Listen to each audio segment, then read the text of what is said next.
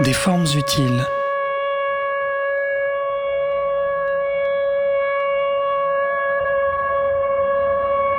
L'art et ses récits. Une émission proposée par Fabiola Bodoy.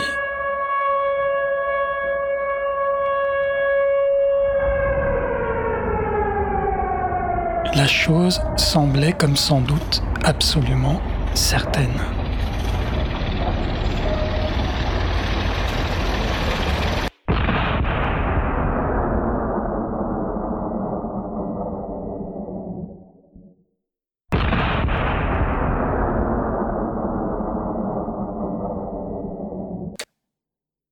Nous sommes sur Radio Cause Commune 93.1 FM et vous écoutez Des formes utiles, l'art et ses récits. Je suis en compagnie de mon invité, Ariel Kupfer, pour la deuxième partie de l'entretien qui s'est déroulé en février dernier. Ariel est artiste, alchimiste, orfèvre. Il a créé un concept, la matériosophie, et fondé un musée, le musée caché. Nous avons parlé dans la première partie de cet entretien de ses approches diagonales et de sa rencontre déterminante avec la pensée de Bachelard et de Caillois, évoqué sa fascination pour les pierres, pour le monde minéral, pour les micro-organismes et les constructions, autant d'un savoir que d'un abri, d'un objet, d'une maison. Nous avons parlé de ses créations artistiques au croisement des savoirs. Bonjour Ariel. Bonjour Fabiola. Nous savons maintenant que tu es né à Buenos Aires, que tu as vécu à Paris. Dans tes recherches, tu es allé dans le grand espace sur la trace des météorites, puis des minéraux. Tu t'es penché sur le peuple qui nous entoure, les insectes, celui qui nous habite, les micro-organismes, les bactéries. Tu étudies la construction de l'habitat d'une pieuvre ou le devenir d'une perle. Et tu fais une analogie avec la construction d'un savoir. Tu interroges l'usage millénaire des minéraux et retraces l'origine de la vie. Tu fouilles, tu analyses, et surtout tu n'oublies pas de synthétiser. Y a-t-il une question essentielle que tu poursuis ou qui te poursuit dans tes recherches Une seule question. Une grande question. eh, une grande question. Et oui, comprendre le- la continuité de tout ce qui existe. On a, on a abusé de l'analyse. On a un excès d'analyse, on a, il nous manque de synthèse.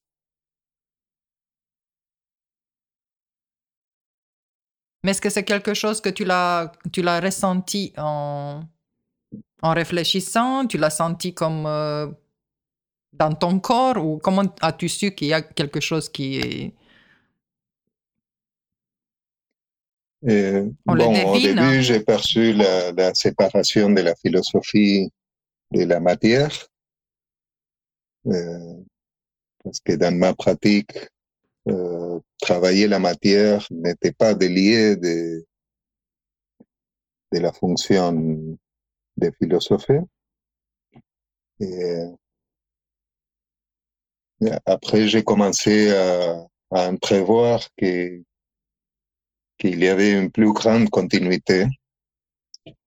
Donc, j'ai commencé à étudier l'existant à partir des, minéraux et quels pouvaient être les points, de vue de la pierre. Et quand tu dis que tu construis un, un savoir, on construit un savoir comme on construit euh, un abri.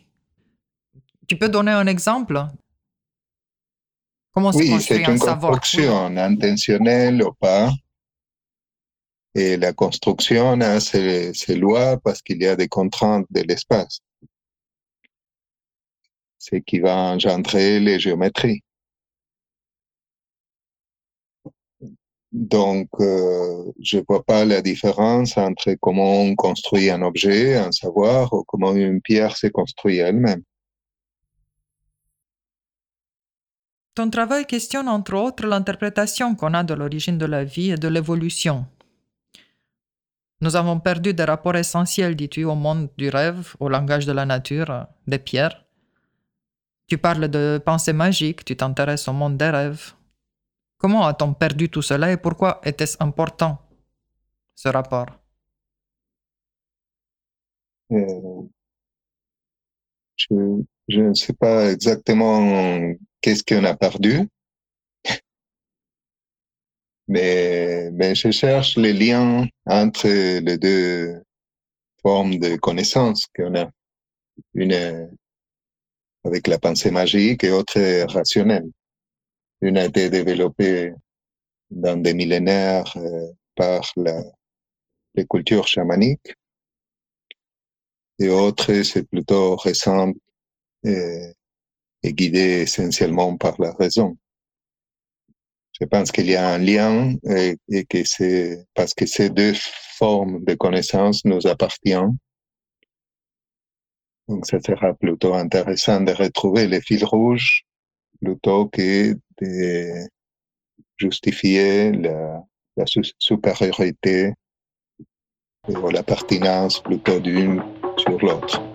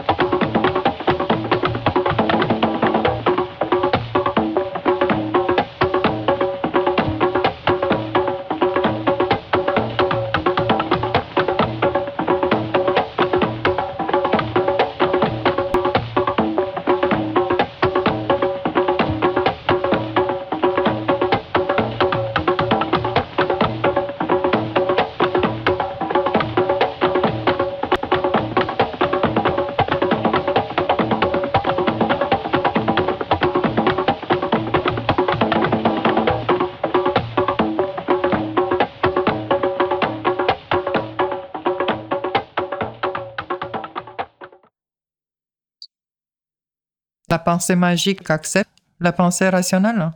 Ce sont des fonctionnements différents. Par exemple, les fossiles euh, ont, été considérés des objets protecteurs, des, des, des remèdes euh, pendant très longtemps. Euh, ça, c'est une pensée magique. On, appelle ça les croyances folkloriques autour de, des fossiles. Quand la science a découvert que ce sont, ça a été des organismes vivants qui ont souffert un, un processus de pétrification, ils ont nié les croyances antérieures comme des superstitions. Alors que je trouve qu'il y a un lien entre deux fonctionnements différents qui ont, que les deux ont considéré ces pierres comme protectrices. Une à travers la pensée magique, ça veut dire des talismans, des amulets ou des remèdes, et l'autre avec la pensée rationnelle, et parce qu'ils étaient les témoins avec lesquels on pouvait étudier et vérifier et toute l'histoire de la vie, l'existence de toutes les espèces qu'on n'aurait pas pu connaître parce qu'on n'existait pas, les humains, et d'une façon scientifique et rationnelle, en mesurant, en reproduisant, etc. Donc, par exemple, c'est un cas où on retrouve la même fonction avec des pensées très différentes. Tu es attiré par la pensée taoïste, avec ses paradoxes qui brisent la pensée conventionnelle, la roue qui tourne par le vide du moyeu, la jarre contient d'autant plus qu'elle est creuse. Sans les trous des portes et des fenêtres, à quoi sert une maison? C'est une vision du monde qui te semble faire plus de sens? Oui, ça m'a toujours intéressé. Et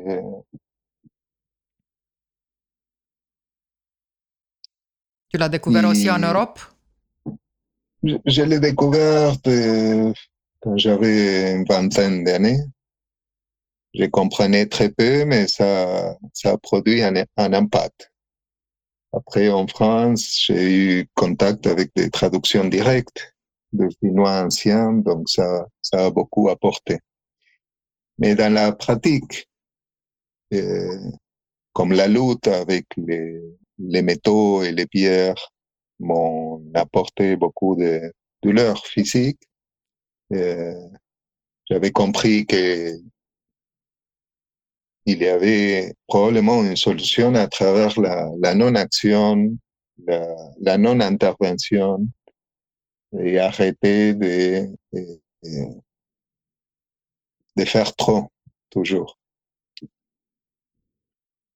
Donc tu as réfléchi à comment faire euh, Donc, moins. donc le taoïsme apporte beaucoup parce que sa non-action n'est pas une inactivité, c'est une, une action qu'on on ne perçoit pas l'effort. Et, et c'est là que, que j'ai commencé à me former en Feldenkrais, une méthode de micro-mouvements euh, qui développe une conscience squelettique euh, pour développer une plus grande conscience à travers les mouvements. Ça, m'a permis de réduire l'effort et être bien plus efficace dans l'action. C'est une économie de l'action.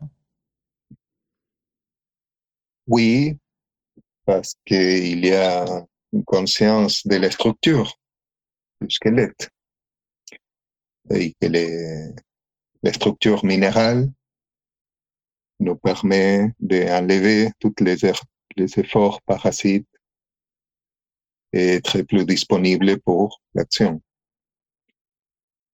Donc à ce moment-là, la façon de travailler avec la matière a changé et, j'essayais de m'éloigner de l'intervention pour éviter de montrer mes capacités au lieu de propriétés et métaphores des minéraux. à ce moment-là, ça a commencé ce parcours qui a abouti dans les musées cachés. Tu accordes une grande importance à la fonction du trésor pour l'imaginaire. Les métaphores euh, des minéraux dans l'imagination. De quoi s'agit-il? Avant de parler du musée caché, on va y revenir. Oui, ça m'intéresse que j'appellerais l'éducation minérale. Donc, euh, déjà dans les contes pour les enfants, on a plein de clés qui nous forment dans les, métaphores et les fonctions qui vont, qui va développer le monde dans notre fonctionnement interne. Et la chasse au trésor est un classique de, qui apparaît déjà dans les contes des enfants, aussi l'anneau magique, ou l'épée, ou même le manteau d'invisibilité. Euh, mais le trésor est un classique parce que tout trésor est minéral.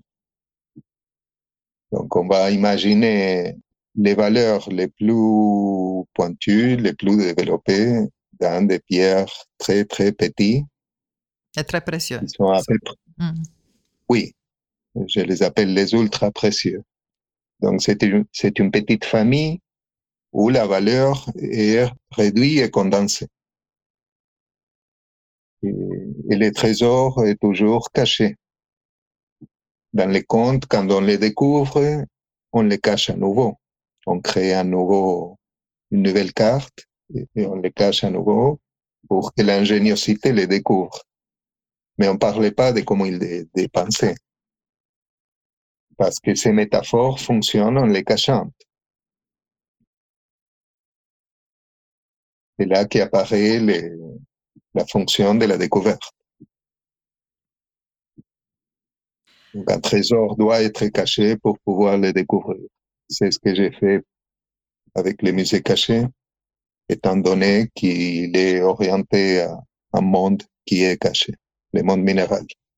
Au fil du temps de longues recherches, tu as constitué plusieurs collections qui sont composées de, des formes euh, rares, de minéraux, de formes singulières, d'objets euh, issus de différentes cultures, avec une singularité qui est parfois cachée. Et donc ce musée caché dont on parle, tu l'as créé en 2015. Et ma question serait, enfin mes questions, euh, pourquoi créer un musée? Et pourquoi le cacher? Tu l'as déjà un peu expliqué, mais il y a aussi le goût du secret, de la clandestinité. Oui, d'un côté, j'ai formé un espèce de cabinet de curiosité en suivant la lignée occidentale de comment notre savoir muséal a été construit.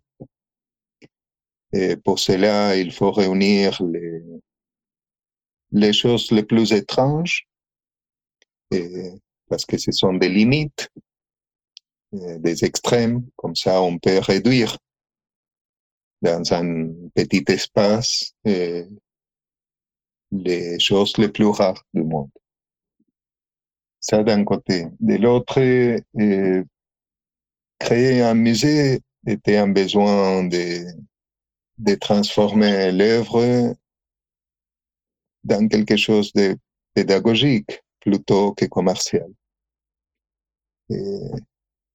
Et, détourner l'attention de l'artiste et l'œuvre pour entrer en contact avec les minéraux et ses propriétés et ouvrir un espace pour qu'on puisse explorer autrement notre relation avec ces mondes.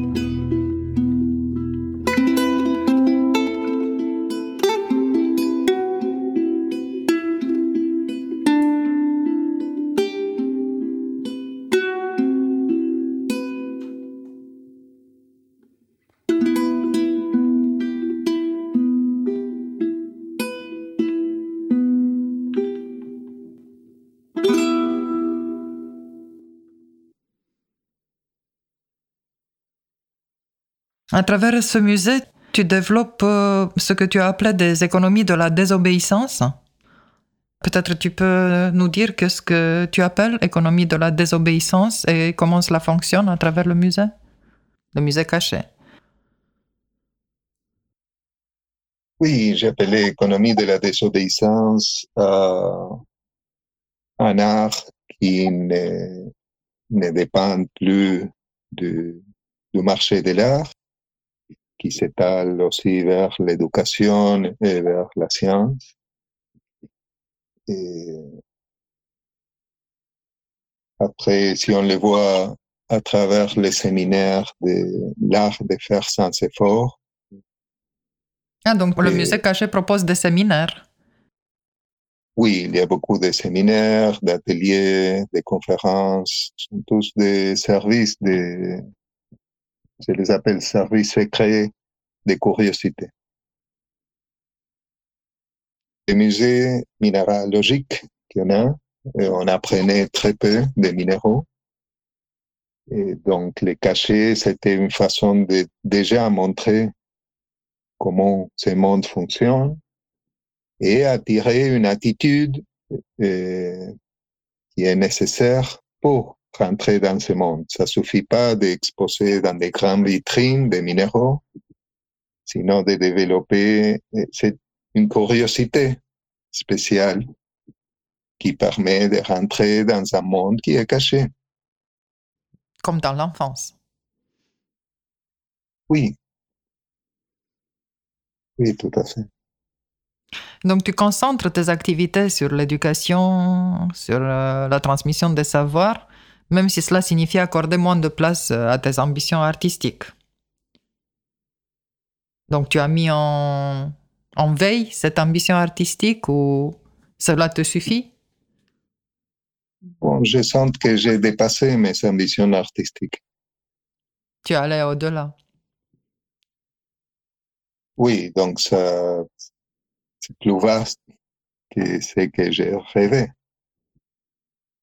Donc, je ne les mets pas à côté, sinon que c'est une façon de, une forme de réussite artistique. J'avais la question euh, sur la responsabilité euh, de l'artiste. Je pense que c'est un peu ta réponse. Je crois que la responsabilité de l'artiste est d'être fidèle à son imaginaire. C'est beau. Et les formes utiles, Ariel? Quelles sont pour toi les formes utiles dernièrement, je, cherche des formes neutres, des formes qui ne distraient pas, qui ne, qui ne nous distraient pas. C'est une forme qui, qui ne distrait pas par sa forme. Et, ça me rappelle le Dao De Jing, quand il dit la, la grande image n'a pas de forme. Donc, ces formes neutres, qui peut être, euh, par exemple, un cube, euh, une forme de lentille, quelque chose qui n'attire pas comme forme, qui est vite à appréhender. Donc, ça nous permet une autre relation avec l'objet. Et ça peut activer, par exemple, une sensualité de la paume, de la main, par sa, sa forme. Donc, on découvre euh, des, des qualités d'un de, de, matériau qu'on ne connaissait pas. Et si on aurait fait une forme qui distrait, donc on resterait dans la forme. On n'arriverait pas à d'autres types de connaissances avec la matière et les objets. Je trouve que les, les formes neutres sont des formes, des formes utiles.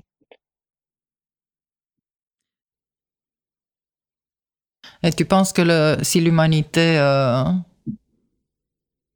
ne, commence pas à réfléchir euh, de cette manière-là, euh, elle se met en danger? Enfin, le, danger vient de là aussi, le danger de disparaître, de faire disparaître la vie humaine ou du fait de cette supériorité qu'elle s'arroge et du fait qu'elle ne voit pas les liens. Oui, je crois qu'il y a une, urgence, une nécessité de récupérer les langages euh, des animaux, des plantes, des champignons, des unicellulaires, des bactéries et des pierres pour se réintégrer à la nature.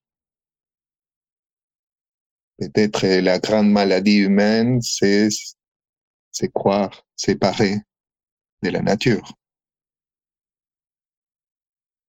Tu disais, il me semble, que ça a commencé avec euh, la sédentarisation? Oui, peut-être cette bifurcation a commencé dans le néolithique, avec le polissage de la pierre, le développement technique, l'agriculture et l'élevage. Tu disais qu'une pierre polie, une pierre euh, pas polie, il n'y avait pas beaucoup de différence pour l'usage. Et non, mais l'ambition de, de, de, la polir, de la polir peut-être a, a coïncidé avec l'ambition de pouvoir garder euh, des graines, de pouvoir évoluer, se projeter pour les pour demain. Donc tout ça a commencé dans le néolithique où on a changé de valeurs, de pratiques, de gestes qui n'était pas forcément euh, à la survie.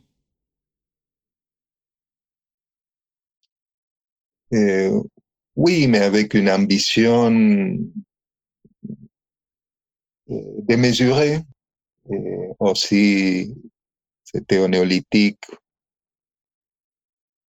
où on a commencé à créer des dieux, des déesses et après des dieux. Donc, ça a changé notre rapport. Avant, on apprenait des, des aïeux qui étaient les animaux, les plantes, les pierres. Après le néolithique, on s'est considéré descendant d'un être supérieur ou des êtres ou des forces supérieures. Donc, on a inversé notre métaphysique originaire.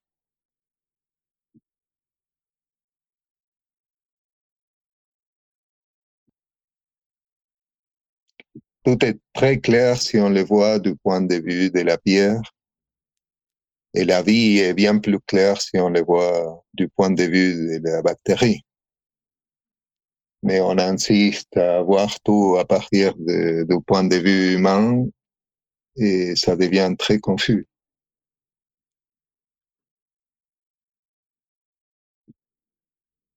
Et le réalisme magique enfin la pensée magique, permet de reprendre, euh, de revenir en arrière, de relier à nouveau euh, ce qui a été séparé. Je crois qu'on fonctionne naturellement avec la pensée magique. Et non, revenir en arrière, je ne sais pas si c'est possible, mais oui, on peut ralentir la vitesse. Euh, quand on plante, on ne peut pas tirer de la plante pour qu'elle pousse plus vite. Donc la terre et la culture de la terre a, un temps très différent au temps des villes ou que c'est un temps de plutôt de la technique et de la science la vitesse. Donc, il y a des qualités qui peuvent nous ramener, et, mais je ne sais pas si on peut souhaiter de revenir quelque part. Je pensais pas revenir au néolithique, je pensais juste revenir euh, à une autre forme de, de pensée. Ça sera génial de récupérer au moins l'économie de l'âge de pierre, qui était l'unique économie de surabondance. Surabondance Oui, il fallait seulement entre deux et trois heures par jour pour les, les besoins de base, logement, nourriture et vêtements. Georges Bataille disait que les, que les problèmes dans l'économie, c'est comment gérer l'excès, pas le manque. Parce que le soleil n'arrête pas de donner son énergie, sans laquelle rien n'existerait ici. Donc, comment gaspiller autant de, de ressources? Et ça, c'est la fête et la guerre. Sont des formes d'excès d'énergie. Pendant qu'on est plutôt concentré dans, dans une économie basée sur le manque. Ça, c'est quelque chose qui est apparu aussi au néolithique, avec l'avidité de plus et toujours plus. Plus n'a pas de limite. Donc, comment, comment être satisfait avec ces valeurs-là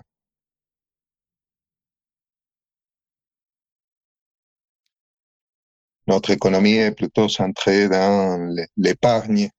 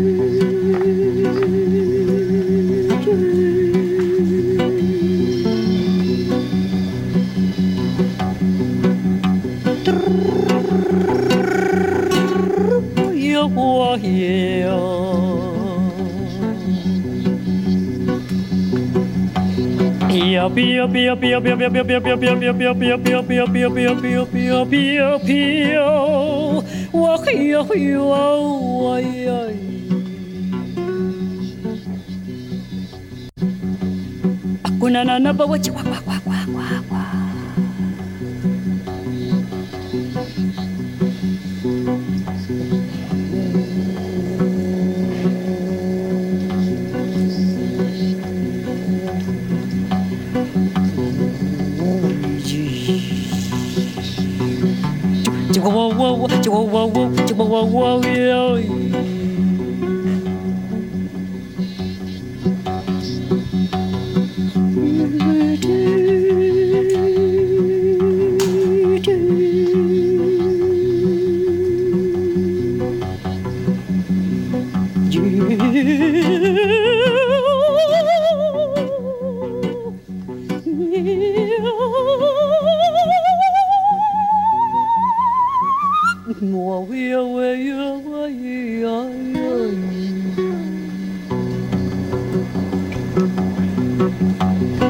PM, PM.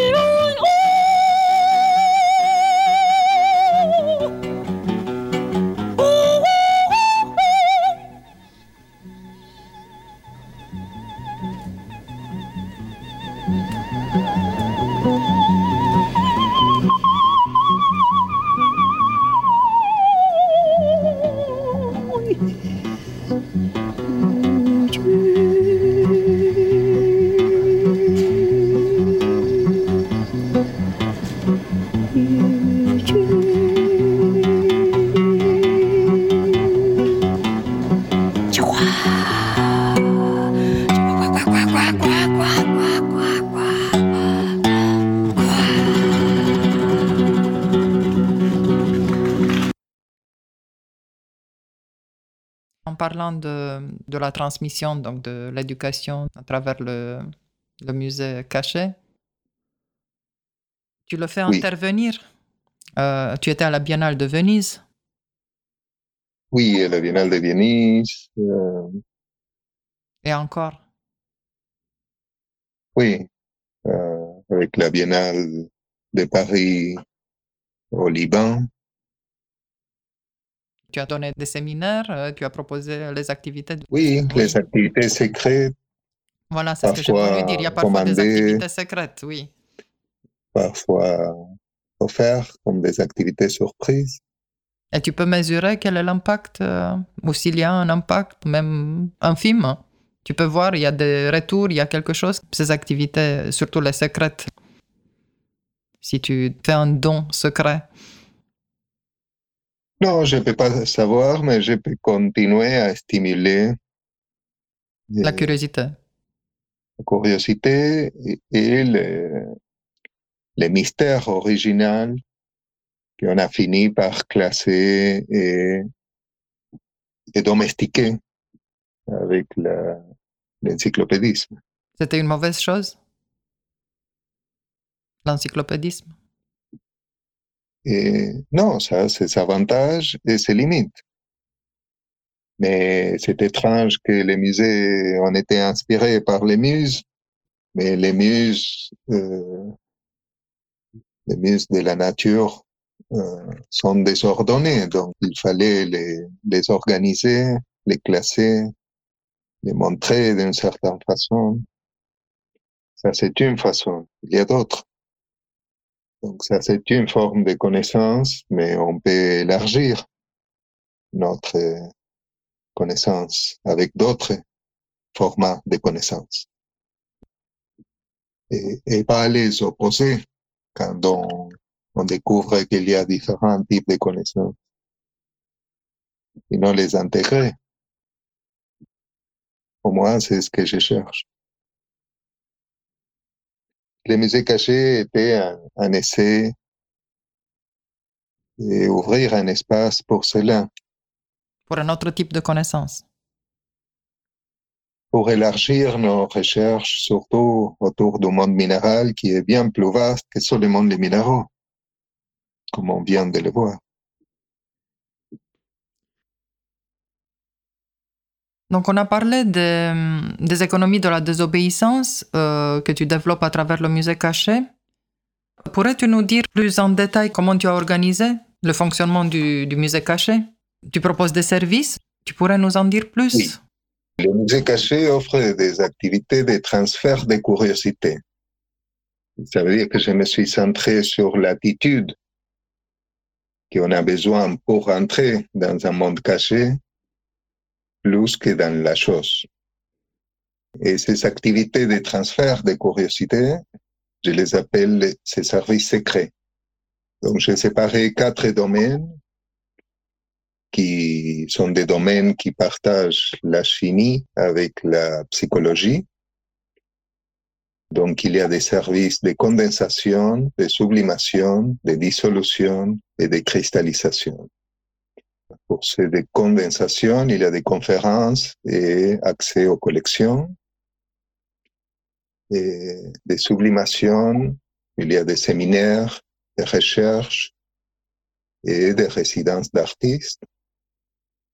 Des dissolutions, ce sont des dons, des certificats et des occultations.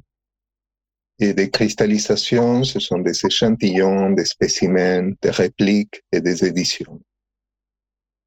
Je crois que l'accès aux spécimens de la nature et à leur élaboration, autant matérielle qu'intellectuelle, constitue la matière première, matière prime, pour construire une connaissance du monde. C'est pour cela que j'ai ouvert cet espace étrange, ces musées cachés, pour explorer autrement notre relation avec le monde minéral. Il y a un musée de poche avec ta collection de minéraux, oui. Il y a un musée de poche. Il y a beaucoup de collections, euh, une et le musée de poche. Donc, dans une pochette, il y a 32 minéraux de la même taille et bruts. Et ils ont déployé lentement. Donc, ces caractéristiques, ces caractères sont racontés au public qui peuvent observer et toucher les spécimens. Et dans les, dans les séminaires et ateliers, je vois une création de monnaie. Tu proposes euh, à créer euh, une, une, monnaie euh, personnelle, c'est ça? Oui. Il y a une recherche sur la monnaie qui m'intéresse beaucoup parce que c'est aussi une autre forme d'économie, la possibilité de créer et d'élaborer de nouvelles valeurs. Et l'éducation des valeurs vient du monde minéral. Donc, dans cet atelier, la question est quelle sera notre propre monnaie si on pourrait la créer? Ça veut dire quelles sont nos propres valeurs. Et pour cela, il y a toute une histoire des, des autres monnaies qui ont existé. Ça veut dire d'autres projections des valeurs et une adaptation d'une technique de fonte pour que les enfants à partir de 10 ans peuvent avoir accès déjà à la fonte. Donc il y a les passages entre un modèle fait en argile jusqu'à sa fonte en métal. Donc si on parcourt l'histoire technique à partir de la poterie jusqu'à la métallurgie. Ça veut dire du mou au dur. Comme ça, tu donnes accès euh, aux enfants euh, aux métaux avant, comme toi, tu n'as pas pu le faire. Oui. Oui, je trouve que l'adolescence est, est, un moment important pour avoir accès aux matériaux durs où on peut orienter des nouvelles forces et, désorienter aussi un peu. Oui. Au, au, lieu de des tendances euh, agressives ou violentes. Mm. Il y a aussi un atelier sur l'art de faire sans effort. Parce que tu enseignes aussi le Feldenkrais. Oui. Dans les Tao Te King, ils, ils disent. Euh, Tao Te King, c'est Lao Tzu? Oui. Oui c'est l'œuvre de Lao Tzu. C'est un ancien texte chinois. Ils disent euh, sans rien faire que rien ne soit pas fait. Ça veut dire qu'il n'y a rien qui reste sans faire, mais sans avoir de l'effort. Donc on est habitué à faire de l'effort parce qu'on a centré dans, la, dans les muscles, dans les vivants, mais c'est le squelette, c'est lui qui permet l'action efficace et sans effort. C'est un travail qu'on ne sent pas qu'on a fait parce que ça a été fait sans forcer. Mm. Donc l'effort minimum pour un maximum d'efficacité. Oui, et l'idéal, c'est ne pas avoir d'effort. c'est Mhm. tout. Il y a aussi euh, collaborer avec la matière? Qu'est-ce que c'est collaborer avec Oui. la matière? Oui. Oui, là, j'ai développé euh, des questions possibles qu'on peut faire en matériaux Mhm. pour connaître ses besoins, ses tendances, qu'est-ce qu'il lui il veut, plutôt que Qu'est-ce qu'on lui ce impose qu'on est habitué dans l'histoire de la sculpture, que c'est d'imposer aux matériaux nos idées à travers des formes. Donc, qu'est-ce que la matière elle a besoin On est toujours centré dans qu'est-ce que nous on a besoin. Il y a aussi la pédagogie du trésor. Mais tout ça, Ariel, c'est adressé, tous ces ateliers sont adressés aussi bien aux enfants qu'aux adultes ou... Oui, normalement, ce sont des institutions qui, qui les commandent, Mhm. peut-être euh, des institutions artistiques, et éducatives ou scientifiques. Alors, il y a des, des services qui sont plus adaptés aux enfants, et sinon, c'est dirigé à, à tout public. Et je vois aussi une recherche in situ, les documents de l'invisible. C'est basé sur Oui, l'observation, c'est ça?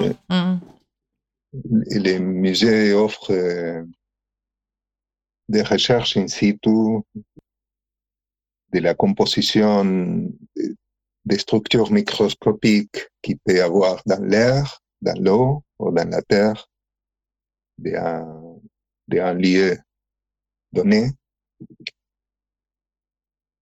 Donc, le musée fait ses recherches et euh, des images ou des objets qui incluent ces microstructures qu'on ne voit pas.